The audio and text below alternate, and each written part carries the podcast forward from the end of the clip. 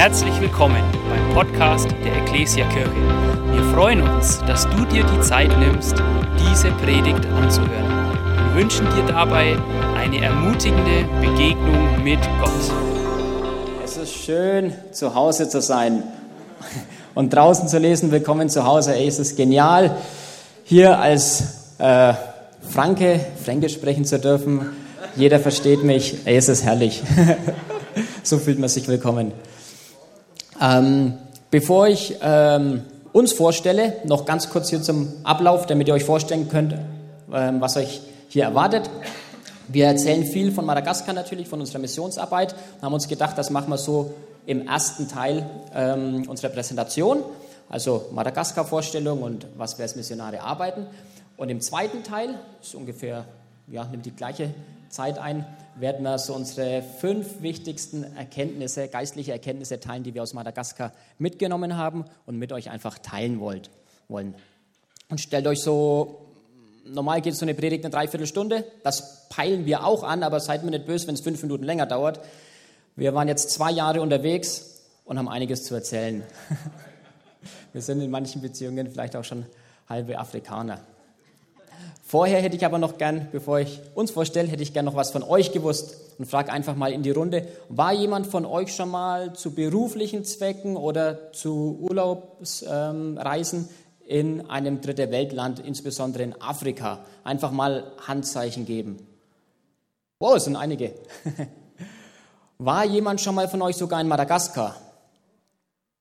Linda, meine Schwiegermama, mein Schwiegerpapa, ja, ich habe euch gesehen. Sonst noch niemand. Und wer von euch kennt den Disney-Film Madagaskar? Den Zeichentrickfilm. Fast alle Erwachsenen sogar. cool. Also das hier ist die Insel Madagaskar, die ihr seht, der große, die große Insel östlich von Afrika, eigentlich äh, kaum zu verfehlen auf der Karte. Und da dürfen wir als Missionare dienen. Wir sind hier von der Ecclesia Rot ausgesendet worden vor gut zwei Jahren der eine oder andere war mit Sicherheit dabei, als wir da gesegnet worden sind. Es war noch mitten in der Corona-Zeit und wir dürfen hier auf dieser wunderschönen Insel dienen. Wenn ihr euch diese Insel hier anschaut, seht ihr, ähm, die hat früher mal zu Afrika gehört. Also hier ist eine kleine Lücke entstanden, da würde die Insel wahrscheinlich fast perfekt reinpassen. Die ist vor so und so vielen Millionen Jahren einfach abgetrennt worden haben keine Menschen drauf gelebt und so hat sich die weiterentwickeln können. Da gibt es eine einzigartige Flora und Fauna, die für Millionen von Jahren unangetastet blieb. Und dann kamen natürlich irgendwann auch später die Menschen drauf. und die Insel ist so wunderschön. Manche sagen, als Gott die Welt erschaffen hat, da hat er nochmal seinen linken Fußabdruck drauf hinterlassen. Und das wäre dann Madagaskar gewesen. Aber biblisch belegt ist das nicht. Und das sind wir, die Familie Frank. Ähm, wir haben vier Kinder, die zwei Älteren, das sind Jamila und Jaro, die sind heute früh auf ein Zeltlager gefahren von den Pfadfindern. Echt cool, dass äh, sowas möglich ist. Also die haben jetzt eine ganze Woche ohne Eltern zum ersten Mal. Aber hier haben wir noch zwei. Hallo, mein Name ist Feline, ich bin sieben Jahre alt und mein Hobby ist Pferderei. Hallo, mein Name ist Salome und ich bin fünf Jahre alt. Und die Salome, die mag immer ganz gerne mit mir die Tiere versorgen. Wir haben Wachteln, Meerschweinchen und Hasen. Genau, ich bin die Mama dazu, ich bin die Nela und ich bin noch 35 Jahre alt und ich liebe es auch zu reiten und ich mache das zusammen mit der Feline und mit der Jamila. Und ich bin der Stefan, bin 36. Was ich gerne mache, ist Fußball spielen, weil das kann man auf der ganzen Welt machen, auch in Madagaskar und findet schnell Freunde. Und Kampfsport mache ich noch, weil Madagaskar ist gefährlich.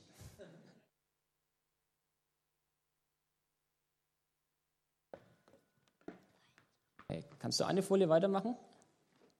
Ja, ups, jetzt bin ich. Genau. Also vielen Dank nochmal, wollte ich hier an der Stelle sagen an euch, an die Ecclesia Rot, dass ihr uns als Missionare aussendet äh, ausgesendet habt nach Madagaskar. Es ist äh, richtig harte Arbeit, die wir hier machen müssen.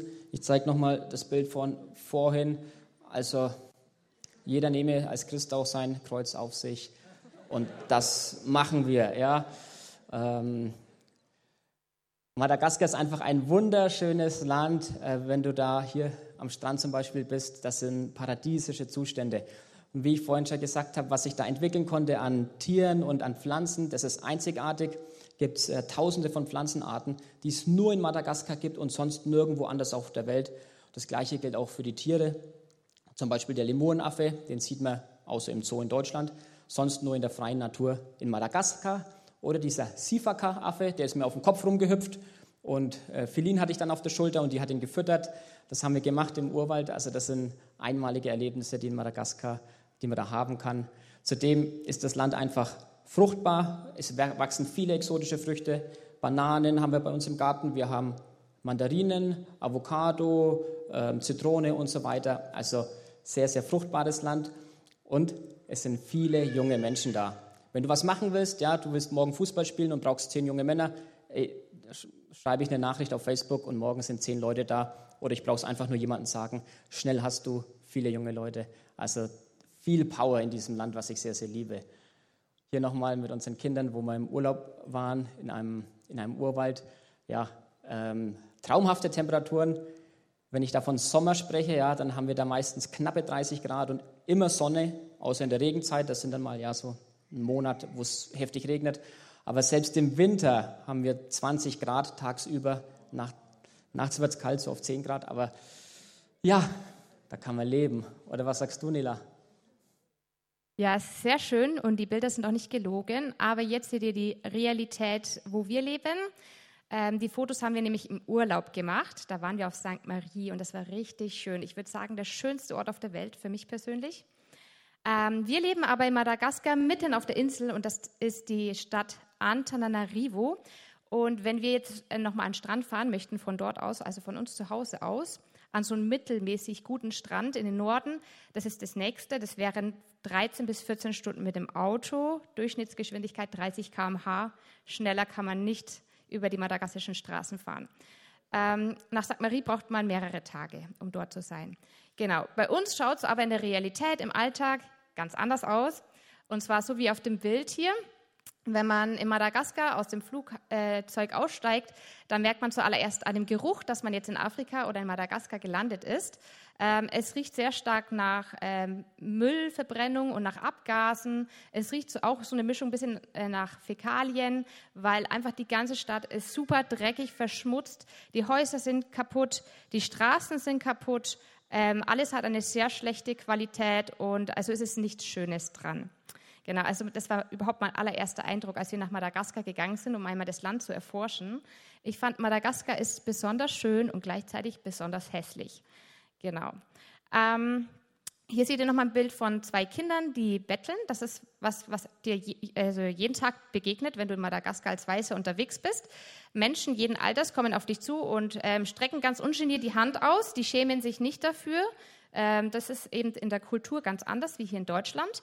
Und ähm, genau, alle Menschen betteln dich an und auch die Allerkleinsten. Ich hatte schon so einen kleinen Zweijährigen, der war offensichtlich ohne Eltern unterwegs und der hat seine Hand ausgestreckt. Er konnte noch gar nicht sprechen, aber das konnte er schon. Und ich bin sicher, er wusste nicht ganz genau, was er da macht. Aber so tief ist es in ihnen verankert, ähm, zu betteln. Hier auf dem Bild seht ihr ein paar obdachlose Waisenkinder. Dazu muss ich sagen, das ist eigentlich gar nicht das große Problem in Madagaskar. Die meisten Kinder haben Eltern, denn Madagaskar ist jetzt nicht vom Krieg heimgesucht worden. Ähm, in dem Fall, also es gibt natürlich schon auch Obdachlose und Waisenkinder, die haben wir besucht in der Hauptstadt, die schlafen dann draußen. Aber es gibt ganz, ganz, ganz viele Straßenkinder. Also die haben meistens schon eine Mama. Der Papa hat meistens die Familie verlassen ähm, oder ist sehr stark alkoholabhängig. Das heißt, der Papa kann die Familie nicht versorgen und die Mutter versucht durch Betteln oder durch einfache Arbeiten irgendwie das Geld für den Tag zu erwirtschaften, dass die Familie was zu essen hat. Und ähm, da in Madagaskar ständig eingebrochen wird, muss die auch ihr Haus zusperren. Und die Kinder sind entweder den ganzen Tag von morgens bis abends eingesperrt in der Hütte oder, das ist dann eher der Fall, sie sind den ganzen Tag draußen auf der Straße und zwar sich selbst überlassen. Und das betrifft Kinder allen Alters. Und ich, man sieht zum Beispiel auch ein vierjähriges Kind mit einem kleinen Säugling auf dem Arm ähm, an der ganz stark befahrenen Straße rumlaufen, was sehr gefährlich ist. Und ja, und die Kinder geraten so auch in seltsame Gruppierungen. Dann ein Problem sind Naturkatastrophen, beziehungsweise gibt es eigentlich eine große Naturkatastrophe, die jedes Jahr kommt. Das sind die Zyklone. Ich glaube, manchmal hört man das vielleicht auch hier in Deutschland in den Nachrichten. Immer in der Regenzeit ist es ganz typisch. Auf dem Meer bildet sich ein Zyklon, also ein Wirbelsturm, und der trifft dann auf Madagaskar auf. Ähm, und da haben immer alle ganz viel Respekt davor. Ähm, zerstört tatsächlich große Gebiete an der Küste, aber wir sind ja im Landesinnere. Und bis der Zyklon bei uns ankommt, äh, hat er nicht mehr diese Wucht. Aber bei uns kommen dann sehr starke Regenfälle runter. Und es ist dann jedes Jahr so, dass die ganze Stadt überflutet ist. Also liegt daran, dass einfach so viele Regenmassen runterkommen, aber auch ähm, daran, dass so viel Müll einfach rumliegt und dann kann das Wasser nicht mehr abfließen, weil der ganze Müll wird so zusammengeschoben und ähm, ja, versperrt dem Wasser einfach den Weg zum Abfließen. Und ähm, da haben wir letztes Jahr einer Familie geholfen, ähm, aus ihrem Haus irgendwie rauszukommen. Und dann muss, da waren wir wirklich bis zum Bauchnabel im Wasser gestanden. Wir mussten erstmal durchs Wasser zu dem Haus hin warten. Und dann haben wir so getastet, was da noch so für Möbelstücke im Haus sind, die man mitnehmen kann. Und das ist natürlich sehr schlimm für Leute, die eh wenig haben und die sehr arm sind wenn da noch so das ganze Hab und Gut, was man überhaupt hat, zerstört wird. Hier sieht man eine Schule, ähm, da erzähle ich gerade eine Bibelgeschichte. Das ist eine ganz normale madagassische öffentliche Schule. Und ähm, in, Madagaskar, in Madagaskar herrscht eine Schulpflicht tatsächlich. Aber in Wirklichkeit gehen die meisten Kinder nicht zur Schule, beziehungsweise wenn sie zur Schule gehen, schließen die allermeisten Kinder die Grundschule nicht ab. Es ist so, dass es ja mehrere Kinder in der Familie geht und ähm, die Eltern müssen selber dafür bezahlen, dass es Lehrer gibt oder die müssen selber für Schulhefte bezahlen oder für Stifte oder was auch immer. Und das können sich die Eltern nicht leisten. Und meistens kann vielleicht dann ein Kind in die Schule gehen und wenn das nächste Kind dran ist, sozusagen, dann muss das Ältere aufhören. Genau. Ähm, ja, so, so schaut die Schule aus. Ganz einfache Sitzbänke, ähm, wenig Anschauungsmaterial oder ich muss sogar sagen, gar keins. Ähm, keine schönen bunten Bilder, keine Bücher, aus denen die Kinder lernen, ähm, dass sie überhaupt irgendwie was selber ausprobieren oder in Gruppenarbeit erarbeiten. Das ist was völlig Fremdes äh, in Madagaskar. Und ich muss sagen, also ich finde die Schule dort totlangweilig und als Kind ist es sehr hart aufzupassen. Und damit die Kinder aber trotzdem spuren, gibt es den Stock noch und die Lehrer sind da wirklich etwas rabiater. Für die Statistiker unter euch noch ein paar Fakten zu Madagaskar. Madagaskar hat 29 Millionen Einwohner. So Im Vergleich zu Deutschland, da sind wir so bei 82 oder 83 Millionen, also weniger als die Hälfte an Einwohnern. Aber Madagaskar ist insgesamt größer, nämlich circa eineinhalb Mal so groß wie Deutschland. Deswegen auch immer wieder schön auf der Karte zu finden. Und die Hauptstadt, in der wir auch leben, heißt Antananarivo oder kurz Tana, was so viel übersetzt, so viel, äh, übersetzt so viel heißt wie Stadt. Tana. Und Madagaskar zählt, äh, egal in welchen Statistiken du nachschaust, in den letzten Jahren oder sogar Jahrzehnten immer zu den Top 10 der ärmsten Länder der Welt. Während wir als Deutsche eher äh, zu den Top 10 der reichsten zählen, ist hier eben genau das Gegenteil der Fall. In der letzten Statistik, wo ich so nachgeguckt habe, ähm, waren 80 Prozent der Bevölkerung, die unter 2,15 Dollar bzw. 2,15 Euro ist jetzt ungefähr gleich verdienen. Und das ist richtig, richtig wenig und das merkt man auch, wenn man im Land ist und mit den Menschen zusammen zu tun hat. Also ihr merkt, das Urlaubsparadies, in das wir uns verliebt haben, entpuppt sich natürlich ja, als ähm, absolutes Entwicklungsland. Und äh, wir freuen uns, dass wir da dienen dürfen, dass wir helfen können. Wir arbeiten zusammen mit Nehemia Madagasikara. Hier ist unser Tor, da haben wir frisch das Logo drauf gepinselt als wir angekommen sind. Und Nehemia ist ein christliches Hilfswerk, was, ähm, den, was 20 Jahre Erfahrung hat und ähm, den Madagassen sowohl im geistlichen als auch im sozialen Bereich hilft. Ich denke, wenn du als Missionar irgendwo draußen bist, heutzutage machen die meisten beides. Du hilfst äh, den Leuten im Glauben weiterzukommen, zum einen, und zum anderen natürlich irgendwo, gerade wenn du in so einem armen Land bist, in der praktischen sozialen Hilfe.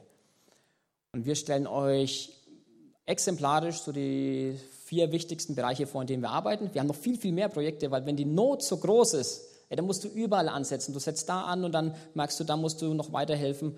Ähm, das hat irgendwie kein Ende. Und deswegen ist das, was wir machen bei Nehemia, ein bunter Blumenstrauß an Arbeitsfeldern, was auch schön ist für uns, weil wir können leicht was Neues ähm, dazu machen und wir können das immer wieder weiterentwickeln und wir sind da nicht festgelegt. Ähm, und ja, die wichtigsten stelle ich euch vor zusammen mit Nela.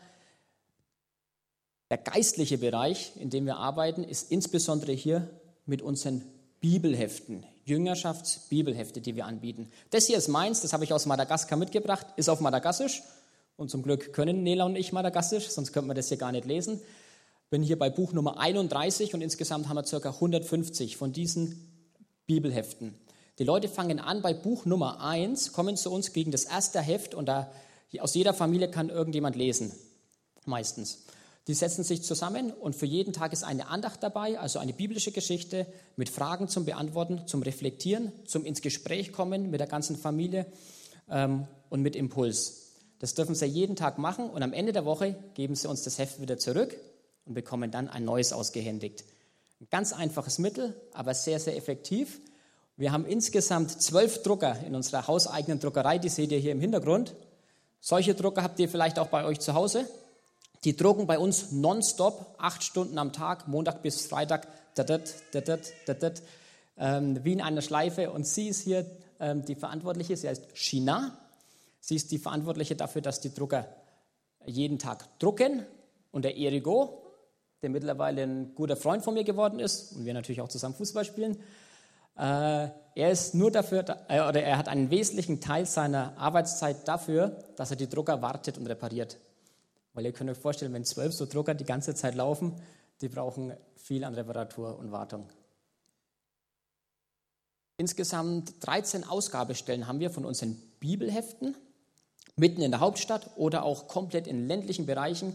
Hier ist der Andri in der Mitte, auch einer unserer Lieblingsmitarbeiter und oft auch in unseren YouTube-Videos zu sehen. Ist einfach eine madagassische Frohnatur, hat hier zwei ähm, Volontäre und mit denen verteilt an einer Außenstation diese Bibelhefte. Und jemand von der Familie kommt, gibt sein altes Heft ab und bekommt dann wieder ein neues. Und die Arbeit, die blüht so richtig auf. Angefangen in der Corona-Zeit haben wir mittlerweile zweieinhalbtausend Familien, die daran teilnehmen, Tendenz steigend. Und in einer Familie in Madagaskar sind meistens nicht bloß ein oder zwei Leute, das sind vier, fünf, sechs Leute. Also könnt ihr euch ausrechnen, wie viele Leute insgesamt ähm, wir mit diesen einfachen Mitteln eigentlich erreichen können. Und es ist so genial, wir haben nicht nur Leute auf der Warteliste stehen, also wir kommen mit dem Drucken gerade gar nicht hinterher. Es stehen nicht nur die Leute auf der Warteliste, wir haben sogar einzelne Dörfer, die sagen, hey, wir wollen da auch mitmachen, können wir bitte auch irgendwie äh, eine Verteilstation bei uns einrichten, damit wir diese Bibelhefte bekommen. Hier noch im Gefängnis in Antanimura, mitten in der Hauptstadt, hat sich, würde ich sagen, durch den Heiligen Geist vor eineinhalb Jahren was ergeben, dass wir da reinkommen durften. Du kommst auch nicht so einfach ins Gefängnis rein. Naja, rein vielleicht schon, aber auch wieder raus. Ähm, ihr seht, ich bin noch da. Und, ähm, das Gefängnis ist ausgelegt für 1000 Leute. Insgesamt sind da 4000 Leute drin. Und 500 davon machen unsere Bibelhefte mit. Woche für Woche bekommen auch die ein neues Bibelheft, um im Glauben, zum Glauben zu kommen oder im Glauben zu wachsen. Ja, jetzt schwenken wir zu einem anderen Projekt, zu meinem Lieblingsprojekt. Und zwar ist es ein Kindergarten für die Straßenkinder, also der Kindergarten in Nehemia. Und ähm, das sind aktuell ähm, 25 Kinder in unserem Kindergarten. Und ähm, ihr müsst dafür wissen, dass es in Madagaskar eigentlich sowas wie einen Kindergarten gar nicht wirklich gibt. Sie haben schon ein bisschen die Idee aufgeschnappt. Sie haben schon gehört, die reichen Leute aus Europa, die haben sowas wie Kindergarten und nennen das aber dann auch für sich selber Schule. Und es gibt einzelne ähm, Organisationen, die versuchen, sowas wie einen Kindergarten umzusetzen, aber der schaut genauso aus wie das Bild, was ich euch gezeigt habe von der Schule. Und da müssen dann auch die äh, dreijährigen Kinder ganz ruhig die ganze Zeit da sitzen. Genau. Und das ist mein, äh, meine Vision oder mein Wunsch, dort einen Kindergarten zu haben, der richtig schön ähm, ein Ort der Geborgenheit für die Kinder ist, aber auch ein Ort, wo man spielen kann, wo man sich ausprobieren kann, wo man auch ähm, versorgt wird, wo man einfach auch die Basics fürs ganz normale Leben lernt und natürlich auch gebildet wird. Also, dass man schon vorbereitet wird für die Schule. Und das Beste ist, ich kann so viele Bibelgeschichten erzählen, wie ich möchte. Und da erzähle ich gerade die Geschichte von den zwei Häusern. Das eine auf dem Felsen und das andere auf dem Sand. Das sieht man schon, das ist eingestürzt. Und die Kinder staunen doch sehr, denn ähm, für die Kinder ist es das allererste Mal, dass sie diese Geschichte hören. Und ich habe viele Jahre Kindergottesdienste gemacht in Deutschland und immer kannten die Kinder schon den Ausgang der Geschichte. Und das ist, da muss man sich mal überlegen, wie man es noch ein bisschen spannender vielleicht erzählt oder mal eine Geschichte aus der Bibel suchen, die die Kinder vielleicht doch noch nicht kennen. Und hier sind die Kinder wirklich immer total gespannt, wenn der Jona vom Wal verschluckt wird, wissen die ja nicht, dass er später wieder rauskommt. Genau, also das macht mir wirklich sehr viel Spaß äh, mit den Kids. Und ähm, ich merke jetzt schon, ähm, wir hatten letztes Jahr im Sommer eine, eine, eine Konzepterneuerung für den Kindergarten, wo ich auch die Erzieherinnen trainiere, dass sie eben ähm, pädagogisches Wissen haben und auch wissen, warum man eigentlich mit den Kindern spielt. Also das ist für uns Deutsche eigentlich ganz normal, dass Kinder durch Spielen lernen zum Beispiel. Aber das ist was, was die Madagasken überhaupt gar nicht wissen, auch überhaupt nicht verstehen. Und es dauert sehr lange, ähm, das mit meinen Erzieherinnen Woche für Woche und wahrscheinlich Jahr um Jahr immer wieder zu ähm, trainieren und auch zu erleben, dass sie das auch wirklich verstehen können. Also dass Kinder nicht unbedingt Disziplin und, und Ordnung brauchen ähm, und Wiederholung, sondern die brauchen ganz viel Erlebnisse. Genau. Und ähm, wir haben jetzt 25 Kinder und 25 weitere Kinder wollen unbedingt kommen und der Platz reicht leider nicht aus. Deswegen ist das meine Vision für die Zukunft, einen großen Kindergarten zu bauen. Was wir auch machen, sind Ausbildungsplätze anzubieten für Erwachsene. Ich habe ja gesagt, wir haben den bunten Blumenstrauß an Angeboten. Nela sagt für Kinder. Hier seht ihr die Erwachsenen. Das sind circa zehn Lehrlinge, die bei uns in der Raffia-Ausbildung eine dreimonatige Ausbildung machen dürfen. Und nach dieser Ausbildung sind sie danach fähig, eigene Produkte herzustellen, wie zum Beispiel die Körbe, die wir hinten auch zum Verkauf angeboten haben, Hüte, Geldbeutel, ähm, Topfuntersetzer und so weiter. Und das sind einfach Produkte, da können sie dann einen eigenen Marktstand haben und sich selber Geld verdienen. Das sind vor allem Frauen dabei, aber auch der eine oder andere Mann macht damit. Hier seht ihr die Loria ähm, rechts und die Wangi links. Die sind die beiden Verantwortlichen für unsere Ausbildung und auch für die Produktion, weil ähm, die Auszubildenden, wenn sie fertig sind, zum Teil auch ein bisschen für uns produzieren dürfen und wir dann die Produkte eben verkaufen. Wir hier seht ihr diese Raffia-Fäden. Die Raffia ist eine Palme, die wächst eigentlich wie eine Kokosnusspalme. Dann nimmt man die Blätter, nimmt die, ähm, schneidet die in Streifen, trocknet die und da entstehen dann letztendlich diese Raffia-Fäden daraus. Die färben wir selber ein mittlerweile. Kurz bevor wir nämlich gekommen sind hier nach Deutschland, haben wir dieses geheime Rezept, wo uns niemand verraten wollte, wie man selber eigene Farben herstellt, knacken können. Und hier rühren unsere beiden Hausmeister im Kochtopf rum. Da kommen ein, zwei Kilo Raffia rein und dann können wir eigene Farbkreationen erstellen, so wie wir sie eben möchten. Jetzt kommt das Projekt, was man so denkt, was Missionare so tun. Und es macht uns auch echt mega Spaß. Äh, und zwar haben wir ein 4x4-Auto, braucht man in Madagaskar, und fahren raus in die Pampa, in Dörfer, wo sonst keiner hinkommt. Ähm, wir sind da meistens zwei Stunden bis ungefähr vier Stunden unterwegs, bis wir so ein Dorf erreichen. Und ähm, es gibt durchaus in Madagaskar auch Missionare, die gehen dann quasi immer von Dorf zu Dorf zu Dorf. Und das Schöne an, an Madagaskar ist, die Leute sind sehr offen für das Evangelium. Und es passiert eigentlich relativ einfach, dass du da hinkommst. Du erzählst den Leuten, die können, also die, die können die können das gut annehmen, dass es ähm, eine geistliche Welt gibt und, und dass es ein Leben nach dem Tod gibt. Das ist für sie kein, keine große Frage. Die nehmen das ja gerne an. Die Missionare gehen weiter und weiter, aber es bleibt niemand zurück, der das Dorf weiterführt. Ähm, deswegen haben wir uns, also ist uns ein Anliegen, dass wir immer in die gleichen Dörfer gehen. Wir wohnen im Norden von der Hauptstadt und noch ein bisschen weiter nördlich sind fünf Dörfer, die wir regelmäßig besuchen. Und ähm, wir bringen einfach mal ganz viele verschiedene Sachen mit. Und ähm, die Leute, wenn die schon sehen von Weitem, dass wir mit dem Auto kommen, dann rennen die alle schon gleich an den Dorfplatz und warten, dass wir kommen. Oder wenn die schon vorher wissen, dass wir kommen, dann warten die dann schon zwei, drei Stunden, bevor wir überhaupt kommen, am Platz, weil die sich so arg darauf freuen, dass wir vorbeikommen oder dass jemand vorbeikommt. Da passiert nämlich sonst nicht so viel. Und ähm, genau, hier seht ihr, da, ähm, ich habe ganz neu ein Grafiktablett bekommen und ich habe angefangen, Kinderbücher zu zeichnen. Ganz simpel, ganz einfach. Der Grund ist, die Kinder haben gar keine Spielsachen. Also in ganz Madagaskar. Die Kinder haben einfach kein einziges Spielzeug. Manchmal ist es so, dass es in so einer kleinen Häusergemeinschaft mit vielleicht vier, fünf Familien gibt es eine nackige, kaputte Puppe ohne Haare mit nur einem Fuß. Die können sie sich dann teilen. Aber sonst ist nicht viel da. Und deswegen kam mir die Idee, ähm, dass die Kinder doch ähm, Bilderbücher haben könnten in ihrer eigenen Sprache. Und da sind dann natürlich Bibelgeschichten drinnen. Und ähm, da es sowas in Madagaskar nicht zu kaufen gibt, habe ich angefangen, die selber zu malen. Ähm, und wir drucken die aus Die haben die jetzt vorher schon äh, in der Druckerei drucken lassen und werden die dann auch in unserer eigenen Druckerei in Zukunft selber drucken, weil es günstiger ist. Und ähm, genau, die Bücher nehmen wir mit und verteilen die dann zum Beispiel bei den Dörfern und erzählen auch die Geschichte mit einem kleinen Input. Wir machen Spiele, wir haben auch schon ähm, Fußballtore gebaut, damit die einfach auch wieder ein bisschen was haben im Dorf, was sie spielen können zusammen. Und ja, verschiedene Sachen. Genau. Genau, wir haben ein paar Exemplare von diesen Büchern auch mitgebracht, die unter euch die Kinder haben, dürfen gern dann bei uns hinten noch äh, welche abholen und wir haben die auf Deutsch gemacht. Unser letztes Projekt, wo ich noch kurz erwähnen will, Mikrokredite. Ähm, wir geben kein Geld, aber Tiere an Leute auf den Dörfern. Hier seht ihr uns mit Schweinen. Andere Variante ist mit Rindern. Um die kümmern sich dann die äh, Madagassen. Und was wir von denen dann letztendlich zurückhaben wollen, keine Zinsen, aber Jungtiere.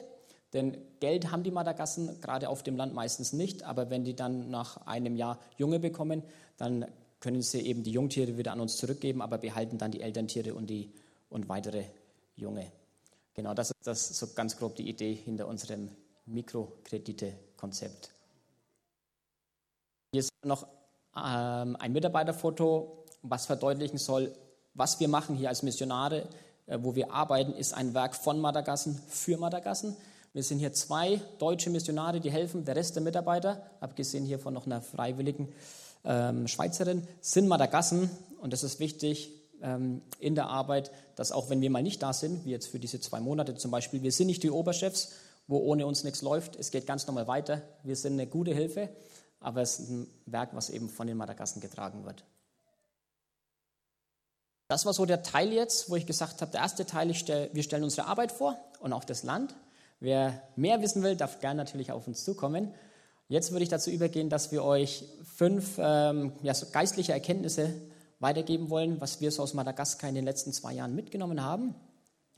Ähm, ja, bei der Vorbereitung war uns wichtig, auch die Kultur zu wertschätzen. Manchmal, wenn du in einem reichen Land bist wie Deutschland und du blickst dann oft automatisch herab oder auf so ärmere Länder und denkst, in den ärmeren Ländern ist alles viel schlechter und bei uns, wir sind viel besser entwickelt, wir sind zivilisierter und auch im Geistlichen sind wir doch viel, viel besser, oder? Und da haben wir gesagt, nee, nach unserer Erfahrung, nach den letzten gut zwei Jahren merken wir, hey, es sind so viele Schätze auch in den armen Kulturen äh, versteckt, die man einfach nur entdecken muss. Und wenn man dann so umdenkt und dann in diesem Land lebt, merkt man, hey, äh, ich glaube auch in Gottes Augen sind alle Menschen gleichwertig, sind die Kulturen gleichwertig und in allen gibt es was Gutes. Und das Gutes, was wir da erlebt haben, wollen wir euch fünf Beispiele nennen. Ich fange an mit dem ersten Punkt und zwar die Genialität der Bibel.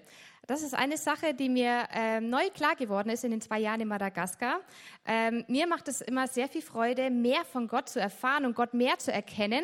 Wie wir ja wissen, ist Gott einfach so allmächtig und groß und, und, und allwissend, dass wir das ja gar nicht als Mensch vollkommen erfassen können und das auch nie werden.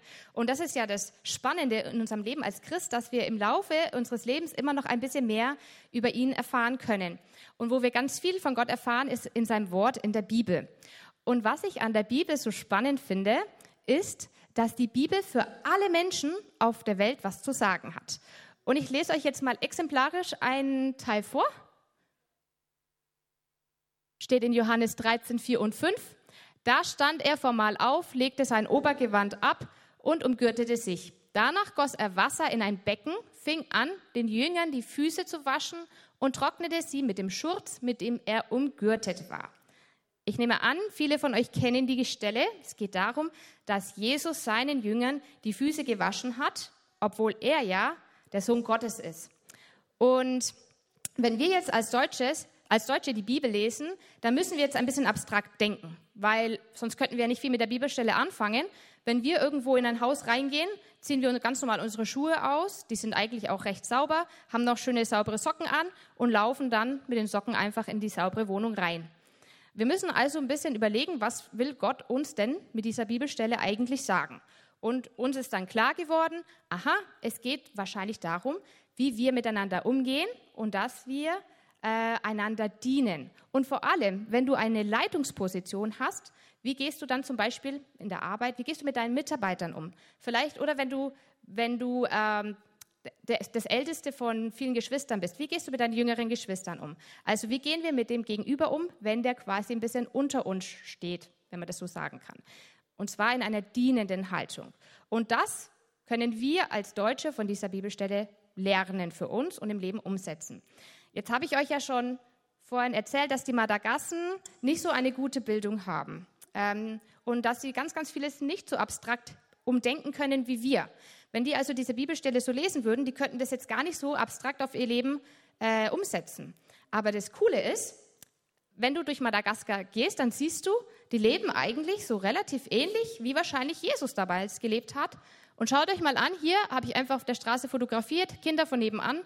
Der eine hat einen Schuh, der andere hat nochmal zwei und sonst sind die barfüßig. Und so laufen alle Madagassen rum, also mit Barfuß oder mit Flipflops. Und äh, ich übrigens auch. Und alle werden dreckig, weil die, weil die Erde ist äh, sehr dreckig. Und äh, immer wenn du, du hast keine Chance, dass du sauber bleibst. Ähm, egal, ob du jetzt Madagasse bist oder Weißer. Und immer wenn du in ein Haus reingehst, kommst du auf jeden Fall mit dreckigen Füßen da rein. Und dann macht es wiederum für die Madagassen direkt Sinn. Ne? Weil in der Bibel steht es so, wie es auch wirklich in ihrem Leben ist. Und das finde ich von Gott so cool gemacht. Und er hat ja nicht die Bibel heute geschrieben, sondern die ist ja schon viele, viele, viele tausende Jahre alt. Und die Bibel war gültig für die Menschen damals, aber auch für die Menschen aus der Zukunft, für uns. Wir können immer noch daraus lernen, und zwar in allen Kulturen und auch Kinder. Meine Tochter zum Beispiel liest die Bibel und, und die Bibel hat ja auch was zu, zu sagen. Ist nicht zu schwierig für sie. Ähm, Leute, die sich frisch bekehrt haben, können die Bibel verstehen. Ähm, Leute, die schon ewig lang im Glauben sind, die schon uralt sind, die können immer noch in der Bibel lesen und haben immer noch neue Erkenntnisse. Leute, die ganz schlau sind, Leute, die dumm sind. Und ich finde es mega cool, dass Gott es geschafft hat, ein Buch äh, zu formulieren, was für alle Menschen einen Input hat. Der zweite Punkt sind die Ablenkungen des Alltags. Als wir in Madagaskar angekommen sind, wussten wir schon, dass die Uhren in Afrika anders ticken und auch insbesondere in Madagaskar.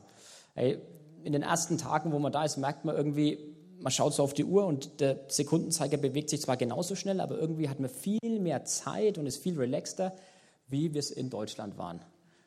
Und ähm, ja, manchmal sagt man ja auch, ähm, so die, Afrikan äh, die, die nördlichen Länder, die reicheren Länder, die haben das Geld, oder? Die sind reicher, die haben das Geld, aber die afrikanischen Länder, die haben die Zeit. Was hast du lieber, das Geld oder die Zeit? Oder beides, wenn es geht. Mir ist da eine Bibelstelle in den Sinn gekommen, wie äh, der Sämann ausgeht. Jesus erzählt das Gleichnis vom Sämann und der Sämann sät und manches von diesen Samen, die fallen, unter, fallen auf den Weg und werden weggepickt von den Vögeln. Andere Samen, die gedeihen wunderbar und bringen vielfach Frucht und andere wiederum, die fallen unter die Dornen. Und die Jünger fragen, ob Jesus das Gleichnis denn auslegen kann und fragen, was bedeutet das denn, was diese Samen sind unter den Dornen. Und da sagt er, andere sind, bei denen unter die Dornen gesät wurde. Das sind die, welche das Wort hörten, aber die Sorgen dieser Weltzeit und der Betrug des Reichtums und die Begierden nach anderen Dingen dringen ein und ersticken das Wort. Und es wird unfruchtbar. Und da finde ich mich oder finde ich uns oft auch wieder in Deutschland. Äh, mir ist da gleich ein Licht aufgegangen, mir ist gleich gekommen, ey, die Sorgen dieser Weltzeit, die sind ja pff, massig vorhanden. Ich weiß noch, wie wir aus Deutschland ausgereist sind in der Corona-Zeit. Das war das bestimmende Thema. Für manche ist es immer noch oder sind die Folgen damit immer noch und es bringt viele, viele Sorgen auf, auf uns. Klimawandel etc. ist fast was, wo ich täglich mit drüber rede, konfrontiert werde. Es gibt äh, viele Sorgen bei mir ähm, wende ich viel Zeit mit auf, dann gedanklich. Auch der Betrug des Reichtums, der hier erwähnt wird. Reichtum ist eigentlich was Schönes, oft auch als ein Segen von Gott zu verstehen, aber sich um vieles kümmern zu müssen, ja, oder auch dort wieder Sorgen zu haben, ey, ich muss mein Haus abbezahlen noch 30 Jahre lang. Wow, das kann einen erdrücken und ersticken, bringt einen ganz viel Sorgen. Oder die Begierden nach anderen Dingen. Die durfte ich wieder erleben hier in Deutschland, ganz, ganz stark. Ich komme hier an, ähm, sehe, was es alles auf Amazon zu bestellen gibt, habe noch mein Amazon Prime-Konto natürlich und bestelle massig nach Hause ähm, und kriege jeden Tag neue Lieferungen vom Postboden. Es ist genial, was es hier an Auswahl gibt. Ja. Die Hälfte davon schicke ich auch wieder zurück. ähm, und vieles brauche ich ganz unbedingt, um es wieder nach Madagaskar mitzunehmen, ganz klar. Ähm, aber diese Begierden nach diesen ganz, ganz vielen Dingen, das ist äh, schon echt krass und diese Auswahl, die man hier hat. In Madagaskar ist es anders.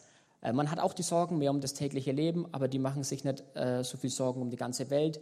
Die müssen nicht so viel Reichtum verwalten und die haben auch insbesondere wenig Auswahl. Ein einfaches Leben. Und ein einfaches Leben kann große Vorteile haben. Einige Deutsche wandern auch aus in so arme Länder ähm, als Selbstversorger, einfach weil sie sich ein einfacheres Leben suchen. Und ich mag auf der geistlichen Ebene, wenn du nicht so viel äh, geplant hast, du hast nicht so viele Events, äh, die stattfinden im Laufe der Woche, nicht so viele Termine, du bist flexibler, du hast nicht so viele Sorgen und Ablenkungen, ey, du kommst, du hast einen viel, viel einfacheren Zugang zu Gott. Und wo ich vorhin erzählt habe, mit unseren Bibelheften erreichen wir die Leute. Schaut euch das an, das sind äh, ganz normale Hefte, so grafisch, äh, wenn ich das machen müsste, habe ich das so in einer Viertelstunde designt. Sehr, sehr einfache Mittel, acht Doppelseiten bedruckt. Die Leute reißen uns das aus den Händen, wenn wir das bringen. Wenn ich von euch, wenn ich fragen würde hier in der Gemeinde, wer macht hier mit äh, Jüngerschaftskurs, hat 100, über 150 Wochen insgesamt, äh, jede Woche ein neues Heft, wird fast keiner annehmen, glaube ich. Wenn ich in die Fußgängerzone gehen würde in Nürnberg, ich verteile hier was umsonst, nimmt auch keiner mehr an. Aber solche einfachen Mittel, ey, dafür sind die Leute offen, die eben ein einfacheres Leben haben oder weniger Dornen des Alltags haben. Auch erwähnen möchte ich noch den Kirchenbesuch am Sonntag. Die Kirchen sind voll. Die Leute machen sich schick. Manche gehen sogar, sind ganz, ganz arm, ja, aber haben einen Anzug zu Hause. Die haben meist nur eine, einmal Kleidung für die unter der Woche und dann einen Anzug. Oder die Frauen, hui, hübsche Kleider, äh, putzen sich raus einfach nur für den Kirchenbesuch, weil das das Sonntagsevent ist äh, das fest im Kalender steht. Äh, unter der Woche fast keine Termine, aber der Sonntag ist fest und die feiern dann richtig Gottesdienst, die freuen sich darauf. Ähm, und ob der zwei Stunden dauert oder drei Stunden, ist dann meistens in Madagaskar egal. Hier seht ihr noch das Bild, wo auch ähm, diese Jüngerschaftsbibelhefte ähm, für unsere Jugendgruppen verteilt werden. Der dritte Punkt, Gott liebt die Vielfalt. Ich habe hier einen Jungen fotografiert aus einem unserer Dörfer und wenn ihr genau hinschaut, hat der blaue Augen. Das finde ich so cool. Äh, Habe ich sonst noch nie gesehen. Also es ist wirklich 100% Madagasse und hat trotzdem strahlend blaue Augen. Und ja, also ich finde aber Gott besonders kreativ. Und ähm, zum Thema Vielfalt möchte ich auch noch eine Bibelstelle vorlesen. Ein Teil, genau, 1. Mose 1, 24 bis 27. Darauf befahl er, also Gott, die Erde soll vielfältiges Leben hervorbringen. Vieh, wilde Tiere und Kriechtiere. So geschah es. Gott schuf alle Arten von Vieh, wilden Tieren und Kriechtieren. Wieder sah es sich alles an und es war gut. Dann sagte Gott, jetzt wollen wir den Menschen machen, unser Ebenbild, das uns ähnlich ist. Er soll über die ganze Erde verfügen, über die Tiere im Meer, am Himmel und auf der Erde. So schuf Gott den Menschen als sein Abbild ja, als Gottes Ebenbild und er schuf sie als Mann und Frau. Genau, also das ist jetzt ja nur ein kleiner Teil der Schöpfungsgeschichte. Und ich liebe es, in der Natur zu sein. Ähm, die, die mich besser kennen, wissen, dass ich total tierfanat bin. Vielleicht liegt es einfach daran, dass ich so viel von Gott in der Natur, in seiner Schöpfung entdecken kann und dass ich so vieles bestaune, wie er das alles geschaffen hat und wie das alles funktioniert und wie die Tiere und Pflanzen sich gegenseitig brauchen und wie so der ganze Kreislauf wirklich zuverlässig über auch tausende von Jahren funktioniert. Das finde ich einfach erstaunlich. Und ich liebe es, dass Gott das alles verschieden gemacht hat. Und ich hätte es voll langweilig gefunden, wenn zum Beispiel in Deutschland gäbe es in ganz Deutschland nur Birnenbäume und in Madagaskar gäbe es nur Kokospalmen. Das wäre ja super langweilig. Aber es gibt ganz viele verschiedene Arten von verschiedenen Lebewesen ähm, ich brauche mal das nächste Bild kurz. Genau. das ist in Nürnberg, ähm, war erst vor kurzem.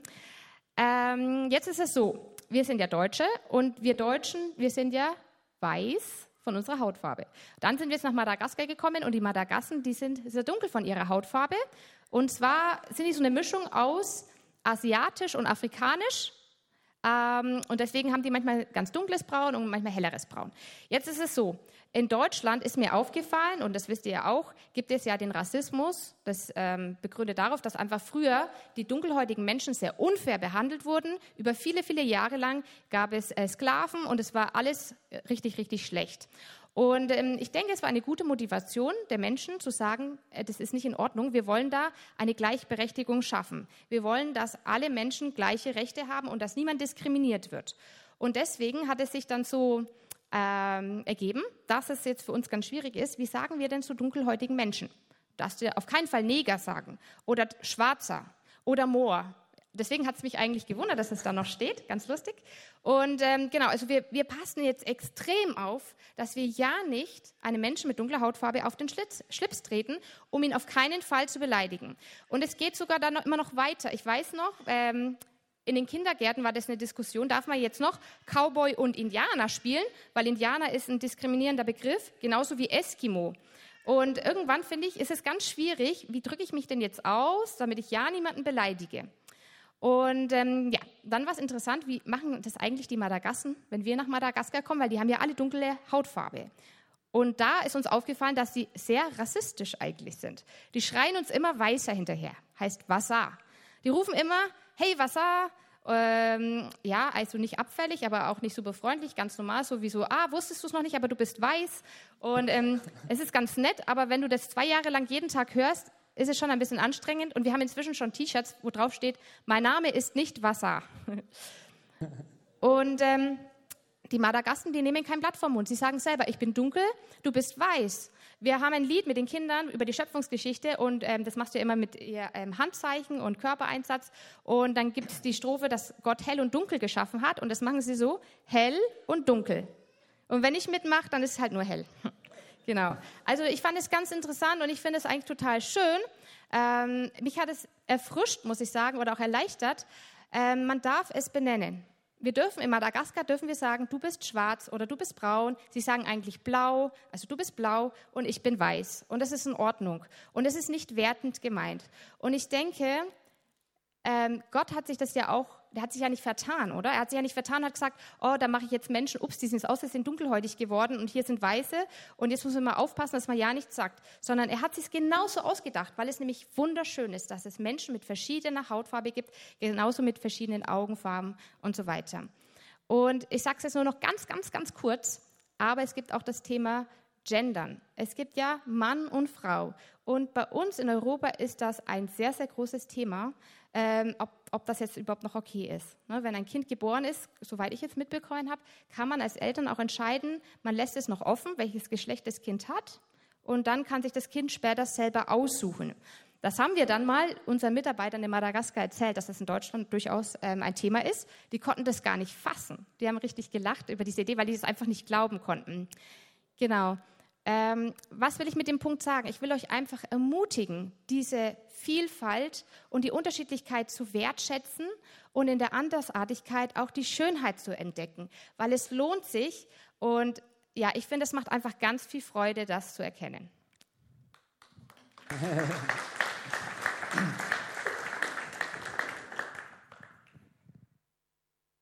Der vierte Punkt, bei dem geht es um die Beziehung. Ähm, wenn man so die, die Weltkugel aufteilt ähm, in südliche Länder und nördliche Länder, merkt man, dass diese nördlichen Länder, ähm, man sagt dann auch Cold Climate Cultures, also die ähm, Länder, die in den kalten Klimazonen liegen, haben viel gemeinsam. Die meisten von den Ländern haben ähm, viele kulturelle Eigenschaften gemeinsam. Und die, die im Süden liegen, die Hot Climate Cultures, die heißeren Länder, die haben auch vieles gemeinsam. Ähm, und ein Punkt, den wussten wir schon auch durch unser Kulturtraining, geht es um die Beziehung bzw. um die Sachorientierung. Wir hier im Norden, also in den kälteren Ländern, in Deutschland auch insbesondere, ey, bei uns ist ganz hohe Sachorientierung, sachlicher Kontext. Das heißt, wenn ich was mache, dann geht es insbesondere um das, was ich mache. Es geht mir um die Arbeit, es geht mir um das Ziel, es geht mir um die Leistung. Beziehung ist wichtig auf dem Weg dorthin, oft, ähm, aber das Ziel steht viel, viel mehr im Fokus. Wenn du in so südliche Kulturen schaust, Afrika natürlich, Madagaskar, da geht es vor allem um die Beziehung. Das Ziel und so und das, was man so hat, ist ja da oder nicht da, aber dass wir gute Gemeinschaft miteinander haben, dass unsere Beziehung zueinander stimmt, das ist viel, viel wichtiger. Und ich kam damit nicht so gut klar, weil ich bin doch eher ein sachorientierter Mensch. Wir so als Christen, habe ich festgestellt, in Deutschland würde ich sagen, sind viele schon auch sehr beziehungsorientiert. Ähm, aber der allgemeine Deutsche, wenn du da so vielleicht in die Arbeit guckst bei dir, äh, eventuell, glaube ich, da merkt man wahrscheinlich eine ganz, ganz hohe Sachorientierung. Dann habe ich überlegt, wie ist eigentlich Jesus so drauf? Weil ähm, an dem will ich mich ja orientieren, habe in die Bibel geguckt und mir ist dann aufgefallen, hm, äh, anhand der Geschichte, die ich gleich vorlese, Jesus ist auch doch eher voll der Beziehungsmensch, oder? Ähm, Geschichte von Martha und Maria, die kennen die meisten von euch wahrscheinlich. Äh, Jesus ist mit seinen Jüngern unterwegs, hat Hunger, geht ein zu seinem Freund Lazarus. Äh, Maria und Martha sind die Schwestern von Lazarus und die Martha kümmert sich ums Essen, während die Maria eben bei Jesus sitzt. Die Martha dagegen war voll damit beschäftigt, das Essen vorzubereiten. Schließlich trat Martha vor Jesus hin und sagte, Herr, kümmert es dich nicht, dass meine Schwester die ganze Arbeit alleine tun lässt? Sag ihr doch, dass sie mir helfen soll. Und der Herr antwortete ihr, Martha, Martha, du machst dir viele Sorgen und verlierst dich an vielerlei, aber nur eins ist nötig. Maria hat die richtige Wahl getroffen. Sie hat sich für ein Gut entschieden, das sie niemand wegnehmen kann. Und anhand der Geschichte merke ich, äh, Jesus ist hoch beziehungsorientiert. Ähm, er genießt es, Beziehungen zu haben mit seinen Jüngern. Hier jetzt mit der Maria und sagt auch und rügt die Martha, die doch auch dazukommen soll. Und eben Jesus, der VIP ist da. Also ihm, ihm geht es gerade, äh, mit ihm Zeit zu verbringen. Und Jesus selbst, wenn ich so mir überlege, der läuft drei Jahre lang rum mit seinen Jüngern, lehrt seine Jünger, ähm, trifft Menschen, ähm, kann ich mir nur vorstellen, dass er eben auch ähm, eine ganz, ganz hohe Beziehungsorientierung hat. Und das finde ich sehr stark in der madagassischen Kultur wieder. Es gibt ein madagassisches Sprichwort, das heißt, ich lese es euch mal vor, Aleo veri cikala kalambula tuisai veri cikala kalam pihavanana. Bedeutet so viel übersetzt wie, hey, es ist viel wichtiger, äh, es ist ähm, nicht so schlimm, einen finanziellen Support oder irgendwas Materielles zu verlieren, wie das eine Beziehung krachen geht. Also beispielsweise hier in Deutschland, du fährst Auto, hast einen Unfall irgendwo auf der Straße, da geht es ganz viel darum, wer ist schuld, zu wie viel Prozent, wer hat dem anderen die Vorfahrt genommen, wird Fotos gemacht, die Polizei kommt und so weiter. Das wird alles ganz, ganz genau ausklamüsert. Ja, Beziehung spielt keine Rolle, Recht ist wichtig. In Madagaskar beziehungsorientiert. Wichtig ist, dass du deinem Nachbarn oder mit dem, dem du den Unfall gebaut hast, nachher noch ins Auge schauen kannst. Wird dann auch oft verhandelt. Also es geht eher darum, wie kommen wir beziehungstechnisch wieder gut aus der Sache raus, als dass wichtig ist, wer wem den Schaden bezahlt. Und das ist was, was ich so in dieser ursprünglichen madagassischen Kultur sehr, sehr schätze und wo ich auch viel lernen durfte und mir ein Beispiel dran nehmen kann. Einfach mal auf der Straße zu sitzen, wo fünf Männer, fünf madagassische Männer sitzen und ich laufe dran vorbei so wie ihr drei gerade in der ersten Reihe sitzt und die schauen mich an. Ja, und ich denke mir, warum schaut ihr mich an? Dann laufe ich wieder vorbei, die schauen immer noch. Ich denke mir, habt ihr nichts zu tun? Nein, aber ich kenne die, also frage ich ihr, was macht ihr so? Ja, wir sitzen so am Straßenrand und gucken. Ja, bin ich was Besonderes? Ja, das auch, weil du weißer bist, aber das ist so in unserer Kultur. Wir sitzen einfach da und gucken die Leute an und verbringen Zeit miteinander, pflegen Beziehung. Und ich so, what? Kann ich das auch machen? Dann habe ich mich dazugesetzt, ne, war zwei Minuten da, dann hat es mir wieder gereicht. Mittlerweile schaffe ich ungefähr 15 Minuten. Ja, aber ich werde besser. Und es ist unwahrscheinlich schwer für mich vorzustellen, dass das für die wichtig ist, nichts zu machen, aber ein bisschen zu reden und da zu sitzen. Aber so bauen die Beziehungen auf. Und wenn ich so aufs Geistliche übertrage, denke ich auch, die Beziehung zum Vater soll an erster Stelle stehen. Das eine ist, was ich für ihn mache, und die Sachorientierung, und das andere ist, dass ich genügend Zeit habe, auch mit dem Vater in Beziehung zu treten. Und mich haben da Madagassen, und das bringe ich noch als Beispiel, ganz, ganz arg überrascht. Wir waren im Gefängnis, wo wir vorhin ein Bild gezeigt haben. Ja? Und die, Men die Menschen dort, die haben ja nichts. Ja? Die haben eine Mahlzeit am Tag, da gibt es eine Suppe. Und wir bringen denen Geschenke, ähm, in einem Sack und da ist Mehl drin, Reis, Fleisch, Zucker, alles, was sie zum Kochen brauchen. Also richtiges Festmahl. Das ist genial für die.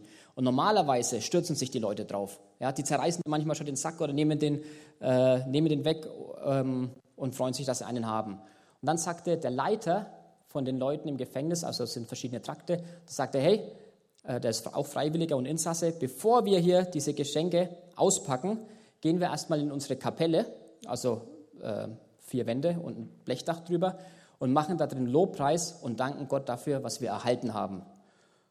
Ich dachte, wow, ey, das ist reif, das ist richtig genial.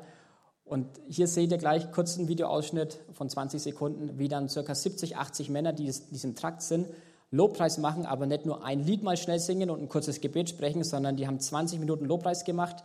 Das war Weihnachten, das heißt Sommerzeit, 30 Grad hat es knapp draußen. In dieser Kapelle hat es 50 bis 60 Grad, die Stimmung ist erhitzt und die machen 20, 25 Minuten Power-Lobpreis.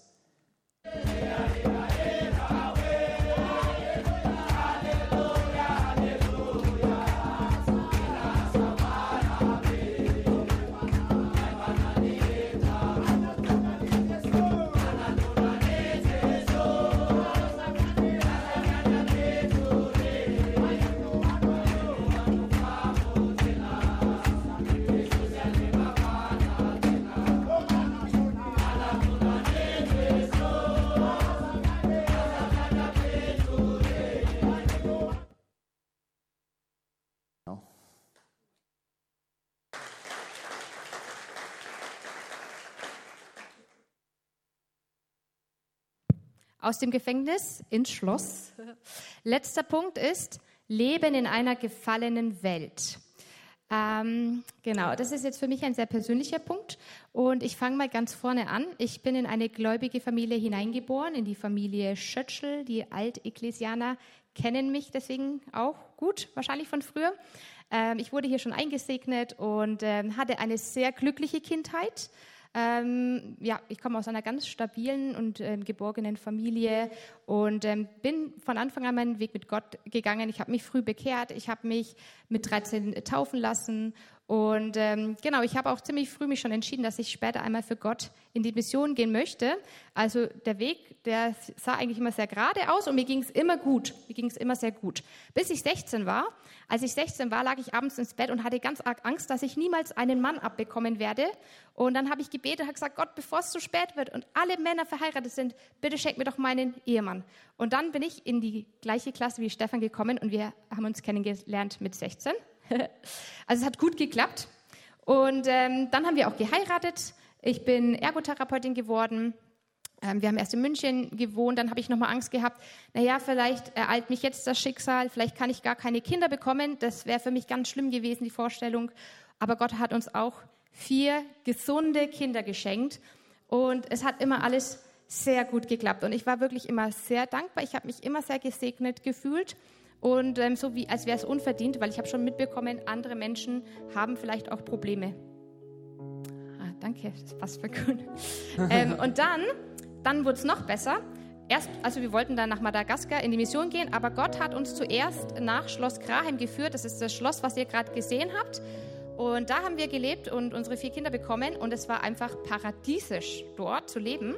Ähm, sehr, sehr schön, ein bisschen ländlich und wir haben auch eine sinnvolle christliche Arbeit gemacht. Wir haben da Seminare, also oder Seminare wurden dort abgehalten und ähm, genau, also es war alles super. Aber als Christ wusste ich, wir leben ja in einer gefallenen Welt und das wisst ihr wahrscheinlich auch. Also ich wusste es theoretisch, aber ich habe es nicht gesehen und ich habe es in mir nicht gefühlt. Und ich lese euch mal eine Bibelstelle, es gibt aber viele andere auch, äh, exemplarisch. Johannes 6, Vers 33. Dies habe ich mit euch geredet, damit ihr in mir Frieden habt. In der Welt habt ihr Angst, aber seid getrost. Ich habe die Welt überwunden. Und ich hatte nicht das Gefühl, dass ich, dass ich unbedingt getröstet werden muss. Und ich habe gedacht, ich kann noch ganz lange in dieser Welt sein, weil es ist so schön, bis wir dann eines Tages nach Madagaskar gekommen sind und dort wirklich dem Leid ins Auge geblickt haben. Ähm, und es ist wirklich so, äh, es ist nicht romantisch, sondern es ist wirklich ähm, sehr, sehr hart, dort zu leben. Und du siehst es jeden Tag, wenn wir aus dem Haus rauskommen. Wir sehen die Leute, wie sie leiden und wie sie hungern, wie sie ganz, ganz dünn sind, wie sie ganz komische Krankheiten haben, die man in Deutschland heilen könnte und sie sterben daran. Und ähm, ja, also das ist wirklich schwierig, weil du kannst, als, als Mensch kannst du ja auch nicht allen helfen. Das ist einfach nicht möglich. Ne? Man stellt sich das vielleicht vorher vor, du bist Missionar und gehst hin und machst alles besser. Das geht, das geht einfach nicht. Und ganz Madagaskar ist auch zerstört. Es sind 90 Prozent der Wälder wurden abgeholzt. Und das merkst du, wenn du dort bist, dass es einfach keine Bäume mehr gibt und dass die Erde tot ist. Und mich macht das ja ganz traurig, weil ich bin ja sehr naturverbunden und ich merke, es ist den Menschen nicht mehr möglich, das wieder neu zu machen. Es ist einfach unwiederbringbar, alles kaputt gegangen und das ist, finde ich, eigentlich tragisch. Und ähm, da habe ich zum ersten Mal auch gemerkt, dass ich selber auch hilflos bin, weil du schaffst es einfach nicht, der Not in allen Bereichen zu begegnen. Und das war dann für mich wirklich der Moment, wo ich gemerkt habe, okay, die Welt ist wirklich gefallen. Und, ähm, und nur weil wir in Deutschland leben und alles um uns herum schön ist, sehen wir dann gar nicht, dass so ein großer Teil der Welt eigentlich so ist, eher wie Madagaskar. Und das ist wirklich sehr, sehr traurig.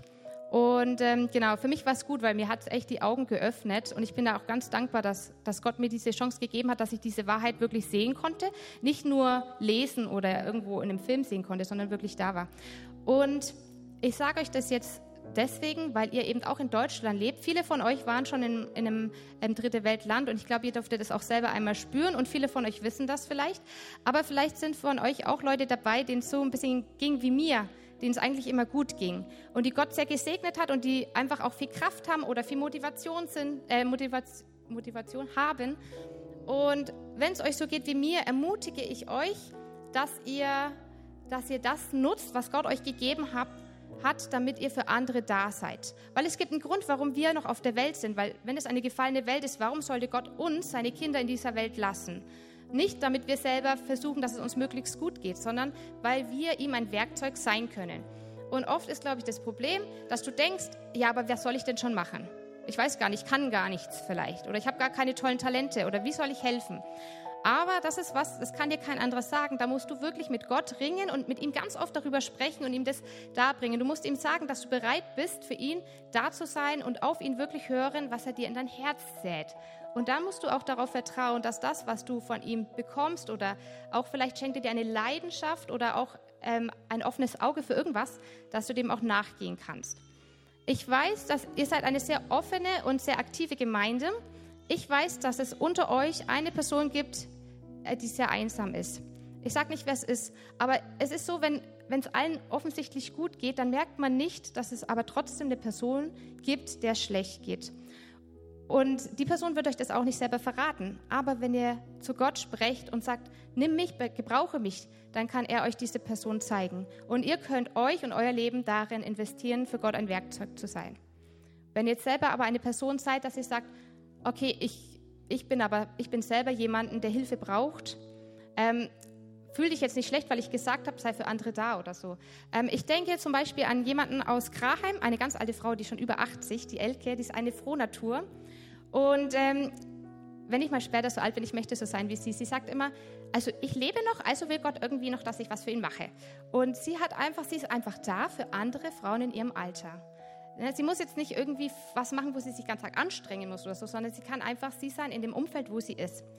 Ähm, genau. Und wenn es dir aber ganz schlecht geht und du ganz krasse Schicksalsschläge selber erleiden musst und es dir nicht so ging, wie, geht, wie es mir ging, dann darfst du, da darfst du drauf hoffen, darfst dich darauf verlassen, dass Gott wirklich eines Tages alles neu macht und er wird alle Tränen abwischen und er wird ein Happy End schaffen und du wirst irgendwann bei ihm sein und ähm, einfach die Ewigkeit wunderbar mit ihm verbringen.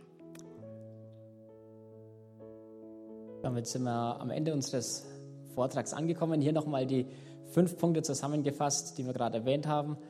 Die Genialität der Bibel, die Ablenkungen des Alltags. Gott liebt die Vielfalt. Es geht um die Beziehung. Wir leben in einer gefallenen Welt. Ich möchte zum Abschluss noch kurz beten und dann übergebe ich an den Tim.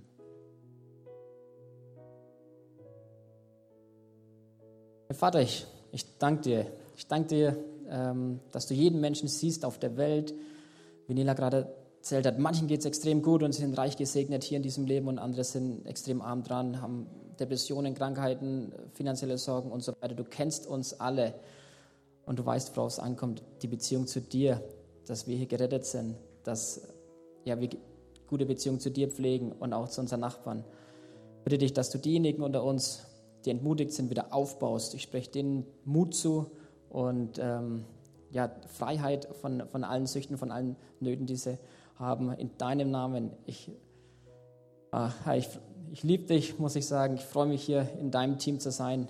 Ähm, ich freue mich in Madagaskar dienen zu dürfen und ich freue mich, dass wir hier sein dürfen in Deutschland und deine Zeugen sein dürfen. Ich bitte dich, dass du auch jedem hier zeigst, wer ist mein Nächster, wem soll ich helfen und wem soll ich dir vom Evangelium erzählen, weil bei dir dabei zu sein, bei dir im Team mitzuspielen, in deiner Fußballmannschaft, ähm, in deiner Kirche, ein Teil deiner Gemeinde zu sein, das ist einfach genial. Und dafür lobe ich dich, dafür preise ich dich Und ich bitte dafür, dass mehr Menschen mehr wie Jesus sind und dass unser Team hier in der Ecclesia Rothebaldstein auch weiter wächst. Das bitte ich in deinem Namen. Amen.